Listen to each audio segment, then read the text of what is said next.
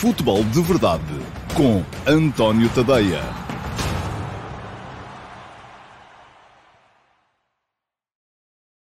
Ora, muito bom dia, eu sou o António Tadeia, este é o Futebol de Verdade de quinta-feira, dia 21 de uh, janeiro de 2021. Um, uma edição que se segue à, uh, ao apuramento do Sporting Clube Braga para a final da Taça da Liga, onde no sábado vai defrontar o Sporting. O Sporting Clube Braga ganhou ontem ao Benfica por 2-1. Um, o Sporting tinha ganho anteontem ao Futebol do Porto também por 2-1. Uh, e isto significa que os dois uh, se defrontarão na final de sábado, em Leiria.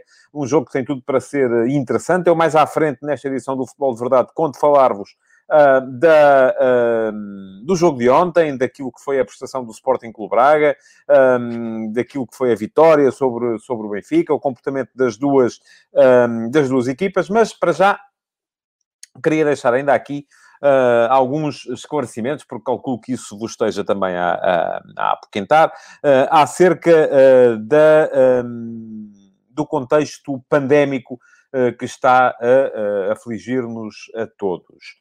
Um, hoje de manhã as notícias parece que uh, apontam para o encerramento das, das escolas. Uh, veremos se uh, o Conselho de Ministros uh, vai confirmar isso ou não. Eu estou muito longe de ser especialista em saúde pública, já o disse aqui ontem. tenho, no entanto, uma opinião relativamente à, à questão do futebol, e é isso que me interessa apenas. Aqui, quer dizer, interessa-me tudo, mas aqui em termos de comentário público, uh, interessa-me falar sobre a questão do futebol. Não, não, não, não, enfim, não sou ninguém para estar uh, a fazer comentários relativamente uh, ao encerramento das escolas ou não. Tenho a minha opinião sobre isso, mas, enfim, é minha, conforme disse ontem, é minha e fica para mim e para os meus amigos, porque, enfim, não sou não sou ninguém para estar a falar sobre o tema em termos públicos. Uh, depois, também, uh, obviamente, também tenho umas luzes sobre teoria económica e também tenho umas ideias relativamente àquilo que tem sido o comportamento da generalidade das pessoas uh, no, no contexto pandémico neste momento. Eu, para quem não sabe, vivo no centro de, de Lisboa. Deixa-me só ler este comentário do Pedro Santos, com o qual eu discordo, mas, enfim, isto aqui é um, é um espaço livre. E diz o Pedro que o futebol deveria parar por completo depois dos números que hoje parece que vão sair próximo dos 20 mil. E a pergunta que eu deixo é em que é que o futebol contribui para isso?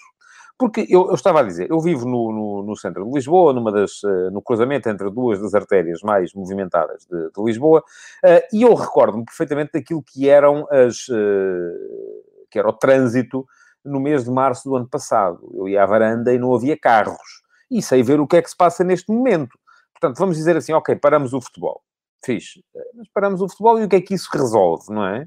Resolve zero. Além de que eu uh, continuo a achar uh, que um, o, o, futebol é dos poucos contextos uh, onde os jogadores, por serem testados com a regularidade extraordinária com que são testados, menos perigo trazem para a sociedade em termos de disseminação do vírus SARS-CoV e da, da, da Covid-19. Portanto, um, aquilo que me parece Uh, e já o escrevi, já o disse aqui ontem também, e quem quiser dar um salto ao antoniotadeia.com tem lá o último passo de hoje, que é sobre o tema, eu digo claramente, acho que o futebol não é um perigo, e tem lá um link para aquilo que eu tinha escrito já na altura em que o futebol recomeçou, ninguém ligou nenhuma, um, em que eu dizia que era muito importante, era fundamental estabelecermos regras, uh, colocarmos no regulamento de competições da Liga uma situação muito claramente em que condições é que os clubes teriam ou não o direito a ver os seus jogos uh, adiados.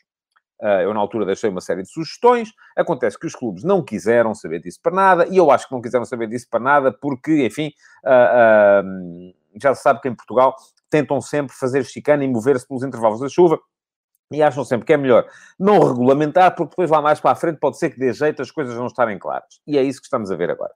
Uh, portanto, porque é preciso aqui distinguir duas coisas. Uma coisa é o contexto de saúde pública. No dia em que chegarmos à conclusão em que o futebol não tem condições para prosseguir, o futebol uh, em que toda a gente é testada, estou a falar do futebol profissional da elite, um, no dia em que chegarmos a essa conclusão, então nada tem condições para funcionar neste país. Nada. Porque uh, uh, as outras atividades não estão a ser escrutinadas como está a ser o futebol. Não estão a ser testadas como está a ser o futebol. Um, e, portanto, uh, haverá muito mais risco. Por exemplo, eu ainda hoje de manhã fui ao Bom Dia, à RTP.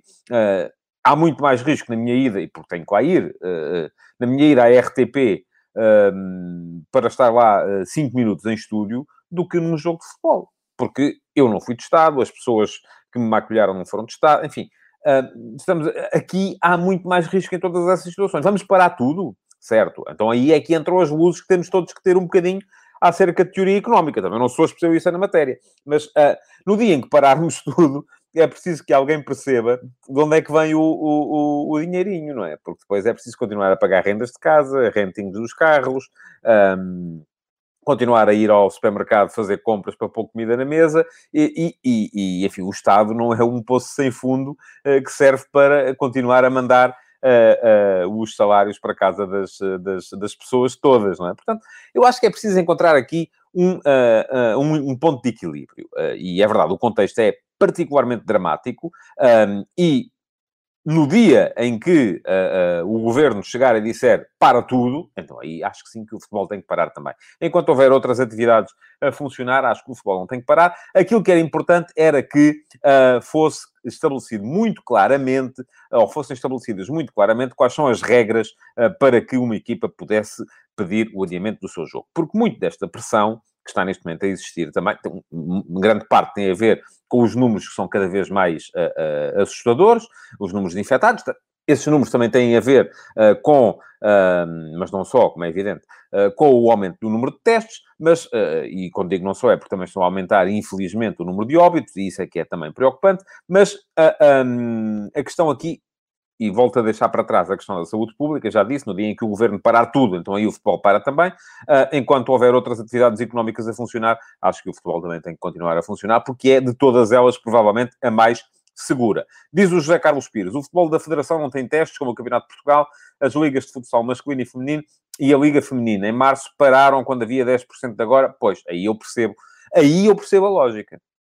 Eu se, uh, por exemplo, em setembro Fui contra a interrupção do futebol de formação e das outras modalidades também, e, e por acaso, uh, uh, uh, enfim, tenho em casa um filho de 16 anos que não joga futebol, mas joga rugby, e, e, e que parou, não tem competição desde março do ano passado. Um, e isto, conforme dizia aqui há pouco, acho que era o Paulo Neves, dizia que vai criar uma geração de, de, de, de desportistas complicada.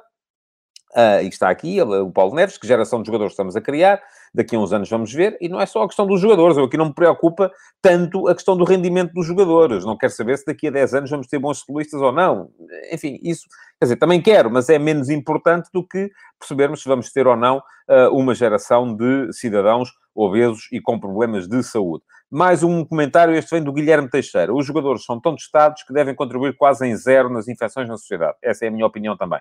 É normal que o futebol não pare, aliás, isso nem está a ser tão discutido noutros países como está a ser agora cá, também é verdade, e ainda muito recentemente, por exemplo, o uh, Saint-Étienne pediu o adiamento de dois jogos da Liga Francesa e foi recusado, porque tinha vários casos de Covid no plantel. O futebol não é um bem essencial, diz ainda o Guilherme Teixeira, mas se cientificamente e matematicamente não contribui para casos graves, percebe-se que não se para. Esta é rigorosamente a minha opinião. Uh, estou 100% de acordo com o Guilherme Teixeira. Agora, estava a dizer, Há muita pressão que tem a ver com o número de óbitos, com o número de infectados, como é natural. Há muita pressão também que tem a ver com o facto de, uh, e quer queremos, quer não, isto é sempre importante, de uh, o Benfica ter neste momento um surto uh, dentro do seu plantel e na sua estrutura. E o Benfica, sendo o clube com mais adeptos em Portugal, naturalmente também é o clube que move mais opiniões um, desses próprios adeptos, que neste momento já são, uh, boa parte deles, uh, estão boa parte deles inclinados para uh, que o futebol pare imediatamente. Ora, aquilo que eu posso dizer a esse respeito é que, e separando aqui mais uma vez o contexto um, saúde pública do contexto um, competição, volto a dizer, para quem apanhou o programa apenas a partir de agora, no dia em que parar tudo em Portugal, em que o governo disser para tudo, naturalmente o futebol para também. Enquanto houver outras atividades económicas a funcionar, o futebol é de todas elas a mais segura. Portanto, não vejo uh, nenhuma razão para que pare. Um, mas estava a dizer que uh, outro, outra coisa, e é dessa que eu quero falar aqui agora, é o contexto competitivo. É, por que razão é que se para agora que o Benfica tinha ontem o número de infectados que tinha, um, que são ainda assim menos do que aqueles que teve, por exemplo, o Sporting no dia em que foi jogar com o Passo de Ferreira no primeiro jogo que fez deste, deste campeonato. Na altura o Sporting tinha nove infectados, dez, salvo erro. Uh, tinha também o treinador, o Ruben Amorim, que não pôde ir. Um, e, portanto, uh, uh, e na altura não houve pressão. E também vou-vos dizer uma coisa, para que não venham dizer, ah, lá está ele, a defender o Sporting, a atacar o Benfica. Há dias em que é ao contrário, defende o Benfica, ataca o Sporting, defende o Porto, enfim, não, não estou a defender ninguém. Vou-vos dizer uma coisa da qual eu estou firmemente convencido. Enfim, não posso provar, mas é a minha convicção. Acho que o Sporting, na altura em que foi jogar com o Passo de Ferreira, uh, com uh, uma dezena de infectados e sem treinador, só não fez pressão para uh, que o jogo fosse adiado por uma razão muito simples. É que esse jogo com o Passo de Ferreira apareceu no intervalo entre um jogo com o Aberdeen, da Liga Europa, e um jogo com o LASK, também da Liga Europa, nas pré-eliminatórias. E a UEFA tinha deixado muito claro que se os clubes não tivessem condições para jogar, eram eliminados. Falta de comparência. Então o Sporting não teria naturalmente condições, nem cara, nem lata, para chegar a dizer: ah, nós aqui este jogo não temos condições para jogar, com o Passo de Ferreira, mas este aqui, com o Aberdeen, já temos condições para jogar. Portanto, eh, eu acho que se o Sporting não tivesse esse problema, vamos lá, que eram os jogos da Liga Europa, provavelmente teria feito na altura a mesma pressão que o Benfica uh, fez neste momento para que as, uh, as competições fossem todas interrompidas. Veremos se as coisas permitirão que o futebol continue. Um, veremos se isso é possível. Vou só ler este comentário do Guilherme Teixeira. Uma ideia que está a ser discutida na NBA é vacinar todos os jogadores de forma a convencer as pessoas para a vacinação, visto que não é obrigatória, e também para manter essa parte da economia a funcionar. Pergunta-me o Guilherme se seria uma ideia possível cá e boa. Eu, quanto a isso, já não estou de acordo consigo, Guilherme, por uma razão muito simples. As vacinas fazem falta para pessoas de maior risco do que os jogadores de futebol. E aí, um, o contexto é diferente. Na América é uma coisa, é preciso... A América vive num sistema de saúde completamente diferente do nosso. Uh, se calhar é preciso essa manobra de marketing para levar as pessoas a serem vacinadas, até por causa de toda a campanha que foi feita pela administração Trump uh, para, em relação à, à, à Covid-19, um, e portanto há muita gente que continua no negacionismo e a achar que isto é uma gripezinha, como dizia o Bolsonaro. Um, em Portugal a questão não é essa, em Portugal as vacinas farão falta com certeza, e eu prefiro vacinar uh, cidadãos de risco do que estar a vacinar jogadores de futebol. Diz o Miguel Batista, se o futebol parar num determinado país, começará a rolar a bola de neve e pararão certamente todos os campeonatos. Agora, Agora a questão, o que acontecerá com o Campeonato da Europa se efetivamente os campeonatos pararem? Pois eu creio que aí não haverá condições para ele ser disputado, porque se os campeonatos pararem vão ter que se prolongar depois pelo verão, como aconteceu no ano passado, e voltar a haver condições uh, para se jogar o europeu. Se calhar vai ter que ser adiado se isso vier a acontecer, uh, mesmo para 2024, e Portugal lá ficará mais quatro anos como campeão da Europa. Bom, estava a dizer que uh, não foi feito aquilo que devia ser feito em termos regulamentares, e agora vamos levar com as consequências, mas isto foi só para uh, voltar um bocadinho ao tema que foi o tema forte do, do futebol de verdade, do, perdão, do, sim, do futebol de verdade de ontem, uh, e uh, para vos recomendar a leitura do último passo de hoje, um, explicitando muito claramente não sou negacionista, acho que a Covid-19 é um problema muito, muito sério, dos maiores problemas que a humanidade já teve de enfrentar, mas também tenho a noção de que uh, as coisas não são tão graves uh, em termos do futebol como as pintam neste momento a realidade. Diz o Ricardo Rodrigues, é diferente ter 5 ou 6 titulares infectados ou ter 10 jogadores que estão no plantel, mas não jogam tão regularmente. É evidente. Foi por isso, e o Ricardo saberia isto, este é o problema muitas vezes as pessoas, enfim, Uh, se calhar veem isto aqui, veem o programa aqui, leem as três linhas que estão no lançamento dos meus textos na minha página de Facebook ou no, ou no meu Twitter, mas não leem os textos. E eu, desde o início, disse: a minha sugestão não era por número de infectados.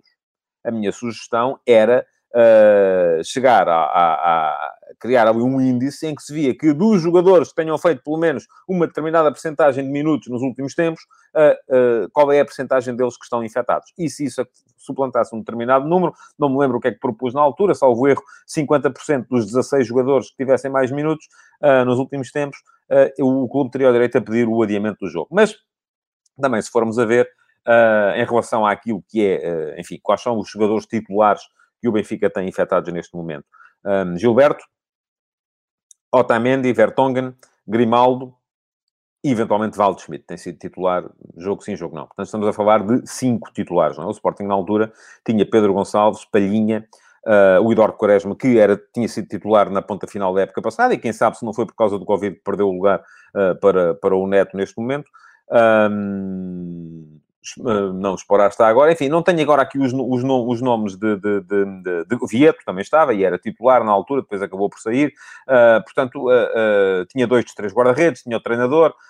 o Maximiano também seria titular, porque tinha acabado a época anterior como titular. Portanto, estamos a falar aqui de situações muito, muito semelhantes. E eu já disse, atenção, não estou aqui a dizer que o Sporting fez bem na altura e o Benfica fez mal agora. Ou, ou, acho, já expliquei, acho que o Sporting na altura só não protestou mais porque tinha a Liga Europa e se fizesse muito barulho, a UEFA corria com eles da Liga Europa, assim, ato contínuo, não havia mais conversa. E o Sporting ainda tinha na altura a expectativa de poder jogar a Liga Europa, coisa que não veio a acontecer.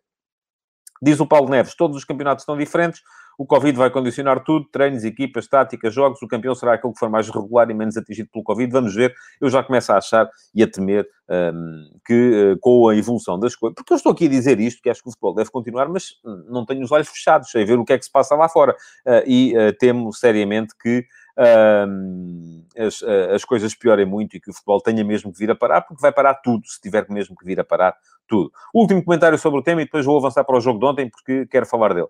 Uh, diz o Pedro Madureira, o problema no Benfica foi terem sido todos os jogadores do setor defensivo e fez com que entrasse em campo com a quarta opção para o lado direito e a terceira do lado esquerdo. Agora está-me a fazer um bocado de confusão essa da quarta opção para o lado direito.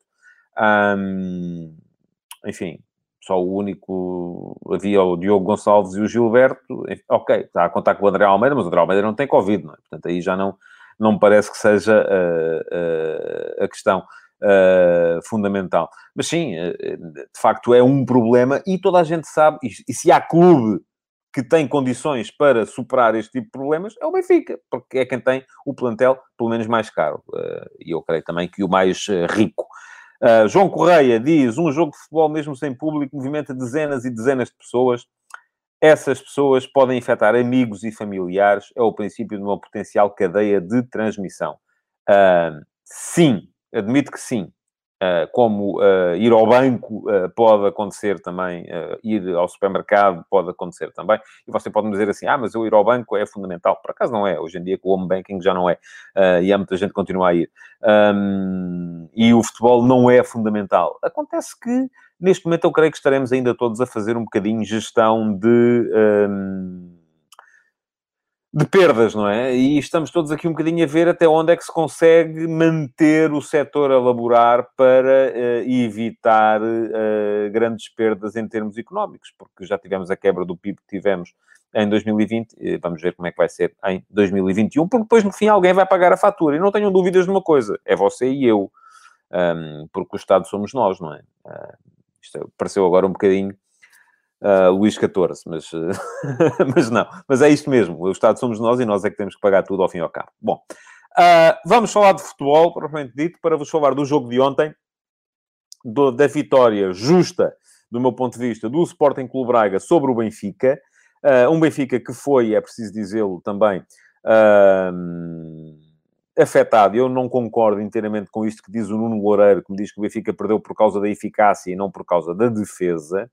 Uh, não concordo inteiramente. Acho que o Benfica perdeu porque teve uma linha defensiva uh, inventada e nova. Uh, enfim, não quer dizer que não perdesse de outra maneira. Aliás, se há coisa que se pode dizer, e, e eu tinha aqui isto preparado porque estive a ver, um, o Sporting Clube Braga ganhou oito dos últimos dez jogos que fez contra os outros, ou contra os outros três grandes, sim, porque eu neste momento já considero o Braga em termos de, não, não estou a falar de história, nem de, não, não, enfim, já sei que depois aparecem as pessoas do Belenense e do Boa Vista a dizer que não, uh, mas estou a falar em termos de capacidade neste momento, um, já considero o Braga entre os, entre os grandes, mas vou, vou dizer-vos, em 2020 o Sporting Clube Braga fez oito jogos contra uh, Flóculo Porto, Benfica e Sporting, ganhou sete e perdeu um.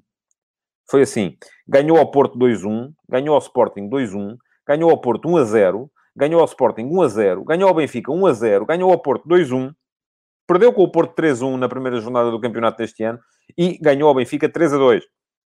Portanto, estamos a falar em oito jogos em 2020, sete vitórias, uma derrota para o Sporting Clube Braga. Depois, 2021, perdeu com o Sporting 2 a 0 e ganhou agora ao Benfica 2 a 1. Portanto, nos últimos 10 jogos contra os grandes, o Braga ganhou 8. Portanto, enfim, não, não vamos agora aqui dizer só que uh, uh, que foi muito anormal aquilo que vimos, ou que o, o, o, Braga só ganhou porque o Benfica tinha casos de Covid. Não, o Braga tem ganho, aliás, ganhou os últimos três jogos ao Benfica e nos dois anteriores o Benfica não tinha casos de Covid. Mas é preciso terem atenção que, de facto, uh, houve ali problemas, nomeadamente de coordenação da última linha, e quem conhece a forma de jogar do, das equipas do Jorge Jesus sabe que a última linha um, é muito importante para. Uh, uh, a coordenação da última linha é muito importante para a eficácia defensiva das equipas de Jesus. Um, foram dois lances, um na sequência de bola parada, outro um, imediatamente, mas uh, também imediatamente a seguir uma bola parada, uh, em que uh, há ali deficiências não só na ocupação do espaço, como também na, na, na, questão do fora de jogo, e isto faz-me crer que, e aquilo é trabalhado Uh, Diz-me quem viu, eu já não, enfim, eu ainda sou do tempo em que os jornalistas iam ver os treinos, hoje em dia não é possível. Uh, Jesus não trabalhará hoje como trabalhava há 15 anos, como quando, quando isso era possível, mas diz-me quem já lá esteve e jogadores que trabalharam com ele, que é uma coisa obsessiva a questão da coordenação da última linha defensiva e é das coisas que o Jorge Jesus uh, leva tão a sério que é ele mesmo que, que, que a trabalha nos, nos treinos. Portanto, acho que isso foi de facto um problema. diz o Pedro Madureira, ficou provado o porquê do Benfica precisar de centrais. Ferro é um jogador sem confiança, sim, mas eh, o Ferro é um jogador sem confiança também porque o Benfica decidiu que precisava de centrais. Jardel já não tem velocidade nem capacidade técnica, não estou 100% de acordo. Uh, também acho que o Benfica tem centrais, não tem os centrais que o Jesus quer, uh, mas isso é outra questão. Um, bom, mas ia dizer, uh, o, o, Braga foi melhor e não foi só nos lances de bola parada, conforme diz aqui o Josias Martins uh, no, no, comentário que, que, acaba de ser aqui colocado, uh, foi melhor globalmente. Porquê? Porque o Benfica teve esses problemas, da, da, tal questão da coordenação da última linha, teve ali um bom período o Benfica, ponta final da primeira parte, sobretudo. Parece-me que foi um período em que o Benfica, aliás, antes de marcar, na sequência da grande penalidade, eh, já tinha criado uma boa situação para, para chegar ao empate, eh, mas globalmente parece-me que este Braga era uma equipa, ou foi ontem uma equipa muito mais consolidada nos seus princípios do que foi a equipa do Benfica. Um, havia aqui um comentário há pouco do uh, João Cília que falava das deficiências técnicas da dupla atacante do Benfica, Darwin uh, e Seferovic. Um, eu só ouvi, está aqui, João Cília diz, gostaria de ter a sua opinião sobre o que considera ser as enormes deficiências técnicas da dupla de pontas de lança Darwin e Seferovic. Um, eu não diria enormes, João, mas que de facto há ali alguma questão que ainda tem que ser muito trabalhada no caso do Darwin, que ainda é miúdo uh, e que provavelmente já não o vai ser no caso do Seferovic, porque é mais. Uh, eh, um, ehm, porque é mais. Uh, já está mais feito como jogador, não é? Uh, mas sim, uh, creio que é, que é de facto um problema, e não são só deficiências técnicas, são deficiências também ao nível do, da, da, da, decisão. Há um lance do Darwin na segunda parte, em que a decisão que ele toma é catastrófica. Ele consegue, hum, com um excelente trabalho, um, tirar um defesa do Braga do caminho, entrar na área, chegar, tinha caminho aberto para poder chutar, mas acaba por dar uh, um passo atrasado para que um colega fizesse, fizesse o remate. Decisão catastrófica e isso pode ter ficado também a custar ao Benfica uh, a possibilidade de desequilibrar o jogo naquela altura. Bom, mas queria falar-vos do Braga. Um, porque, conforme já vos disse, o Braga neste momento é um caso sério. O Braga, uh, e, e, que fez 100 anos esta, esta semana, e eu uh, recordo aqui uma entrevista extensa de, do presidente António Salvador ao jornal O Jogo, uh, há dois ou três dias, um, e, da, da, qual retirei, uh, sobretudo, uma ideia, que é a ideia de que o Braga, neste momento, já está uh, a querer ser incluído, de facto, entre, entre, os grandes, mas, ao mesmo tempo, a querer uh, acabar com o monopólio dos grandes, e eu não me canso de dizer, também já é uma das minhas batalhas há uns anos, que têm toda a razão os clubes, um, que não os três grandes, para exigir, não é pedir, é exigir a centralização dos direitos televisivos do futebol em Portugal para que possam vir a ter eh, mais condições para combater os grandes nesse aspecto. Porque o Braga, se está lá em cima, onde está neste momento, tem muito a ver com a soma de uma série de, de, de, de, de situações. Uh, uma delas é a escolha quase sempre acertada que António Salvador tem feito dos, trein dos treinadores. Eu acho que o António Salvador é tão bom a escolher treinadores como é mau a despedi-los depois. É uma questão que se tem, uh, uh, que se tem uh, uma, uma que serve de entrava à outra, não é? Porque se formos a ver Jesus passou pelo Braga, Leonardo Jardim passou pelo Braga, Sérgio Conceição passou pelo Braga, Paulo Fonseca passou pelo Braga, um, o, o, já vou, Jesus, Leonardo Jardim, Paulo Fonseca, agora o Carlos Carvalhal está no Braga, Ruben Amorim passou pelo Braga, uh, portanto, quase todos os treinadores que marcaram os últimos anos do futebol português uh, uh, passaram por Braga. E muitos deles acabaram por sair de lá de forma pouco consentânea com aquilo que deram ao, ao, ao clube. mas creio que o Braga, neste momento, e para vos falar de futebol, há outro fator que também é importante e que tem a ver não tanto com a ausência de público de que fala aqui o Carlos Gusto, embora isso também seja importante, mas muito com a ausência de pressão. Eh, porque eu já chamei aqui a atenção para isso. Aqui há tempos o Carlos Carvalhal queixou-se uh, a dizer que tudo o que o Braga fazia nunca era devidamente enaltecido pela comunicação social. E eu acho que isso é uma vantagem para o Braga. Um, e acho que é uma vantagem para o Braga uh, porque... Um, Deixem-me só interromper o meu raciocínio para ler isto que diz o Pedro Canelas. Se ontem o Benfica jogasse com a equipa base, o Benfica ganharia quase certo Pizzi iria jogar no meio campo. Mas, ó oh, oh, oh, Pedro, o Benfica jogou com a equipa base nas últimas duas vezes que jogou com o Braga e perdeu as duas também, além desta. Portanto, não sei, veja lá isso. Se calhar vale a pena reequacionar um bocadinho isso que está a dizer. Mas eu estava aqui a falar da falta de pressão que há em cima do, uh, do Braga, porque isso é muito, muito importante. Porque se nós formos a ver, na equipa do Braga, neste momento, e ontem foi magistral o jogo feito pelo Ricardo Horta, como já tinha sido, por exemplo, em Alvalade, na recente derrota contra o Sporting por 2-0, aí falhou, enfim, na definição dos lances. Uh, mas o Sporting Clube Braga está uh, a formar um 11 extraordinário, muito à conta de jogadores que fracassaram ou que não foram devidamente aproveitados quando passaram pelos outros grandes. Se formos a ver, Ricardo Jogai esteve no Sporting e uh, foi embora. Yuri Medeiros esteve no Sporting e foi embora. Ricardo Horta esteve no Benfica e foi embora. Galeno esteve no Porto e foi embora. Portanto, uh, só aqui já temos jogadores que são fundamentais para uh, o Castro, esteve no Porto e foi embora. Um, enfim, estou a ver se há mais. Haverá mais, com certeza. Um, estamos aqui a falar de uma série de jogadores que, num contexto com mais pressão, falharam mas quando chegam ao Braga e não têm uh, 30 jornalistas em cima deles, não têm uh, programas de televisão constantemente a questionar aquilo que eles fizeram, aquilo que, enfim, acabam por uh, mostrar toda a sua qualidade. Uh, portanto, foi um jogo de muita qualidade do Braga ontem, mesmo sem o Paulinho. Eu acho que o Paulinho provavelmente vai jogar a final uh, e vai adicionar alguma coisa à equipa. Uh, e digo isto apesar do Abel Ruiz ter feito, ter feito o primeiro golo, mas com o Paulinho é outra loiça. E é isto que diz o Carlos Gosto, o modelo camaleónico do Braga, um, tanto ofensiva como defensivamente, é muito difícil de contrariar. Ainda ontem se percebeu isso. Como é que o Braga apareceu a jogar? Apareceu com os três atrás, Tormena, o David Carmo e o Sequeira, sendo que o Sequeira funciona em termos defensivos como terceiro central e quando a equipa recupera a bola abre uh, como uh, lateral esquerdo. E isto permite que o homem que em termos defensivos funciona e que é fundamental no esquema do Braga como ala esquerdo, que é o Galeno, se solte para, serem, uh, para ser extremo esquerdo. Um, esta. Isto leva a equipa do Braga toda muito para o lado esquerdo do campo, ainda ontem isso voltou a acontecer, e sempre que uh, isto acontece, porque depois, uh, com estes três de trás, um, com o Galeno à, à, à esquerda, com o uh, à direita, Almusrati e uh, o Castro no meio, sendo que em jogos com menor exigência, eventualmente uh, pode passar o Fran Sérgio para ali, permitindo a entrada do Yuri Medeiros e do Ricardo Horta no apoio ao ponta de lança.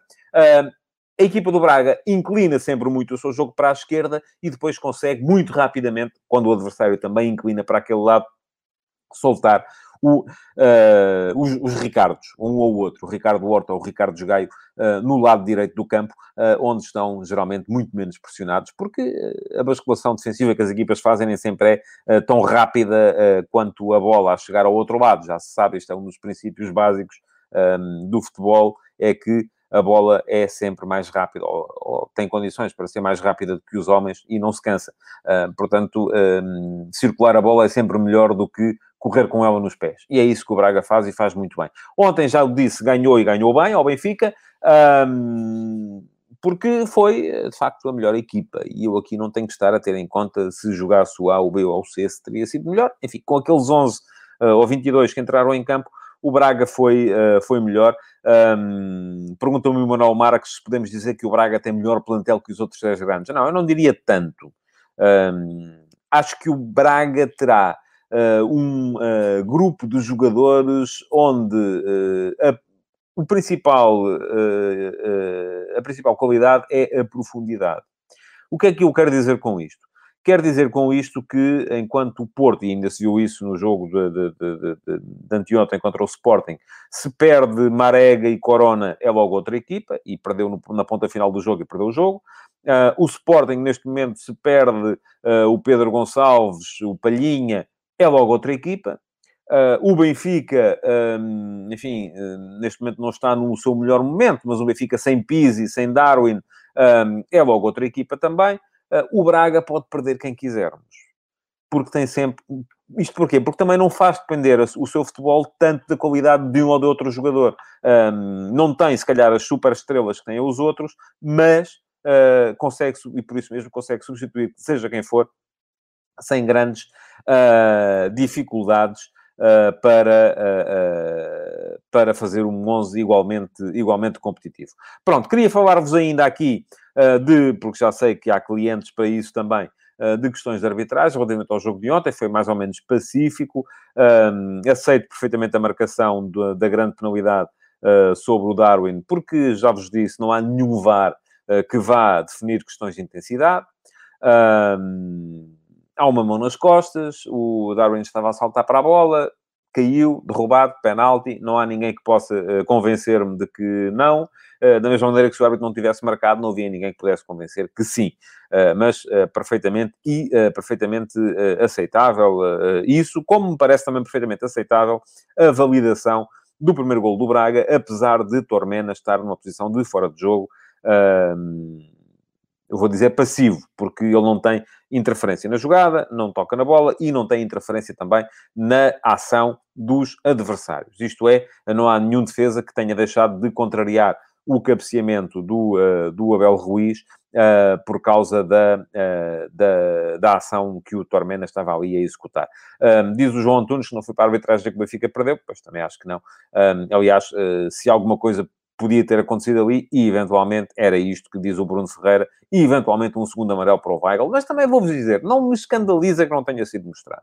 Eu acho que em Portugal se mostram demasiados cartões e se marcam demasiadas faltas. E hum, acho que, enfim, isto não está na lei, mas Uh, já o disse várias vezes, e é pena que as pessoas só pensem isto quando é uh, uh, o seu clube prejudicado, quando é o seu clube beneficiado, já acham que não. Um, acho que o segundo amarelo não tem o mesmo peso do primeiro. E um árbitro deve pensar muitas vezes uh, do, antes de uh, uh, mostrar um segundo amarelo. Se nós formos ver pelo espírito da lei, isto que diz o João Antunes, podia ter expulso, expulsado o Castro e o, e o Weigl, mas se formos a ver pelo espírito da lei, provavelmente nenhum jogo chegaria ao fim com 11 jogadores de cada lado.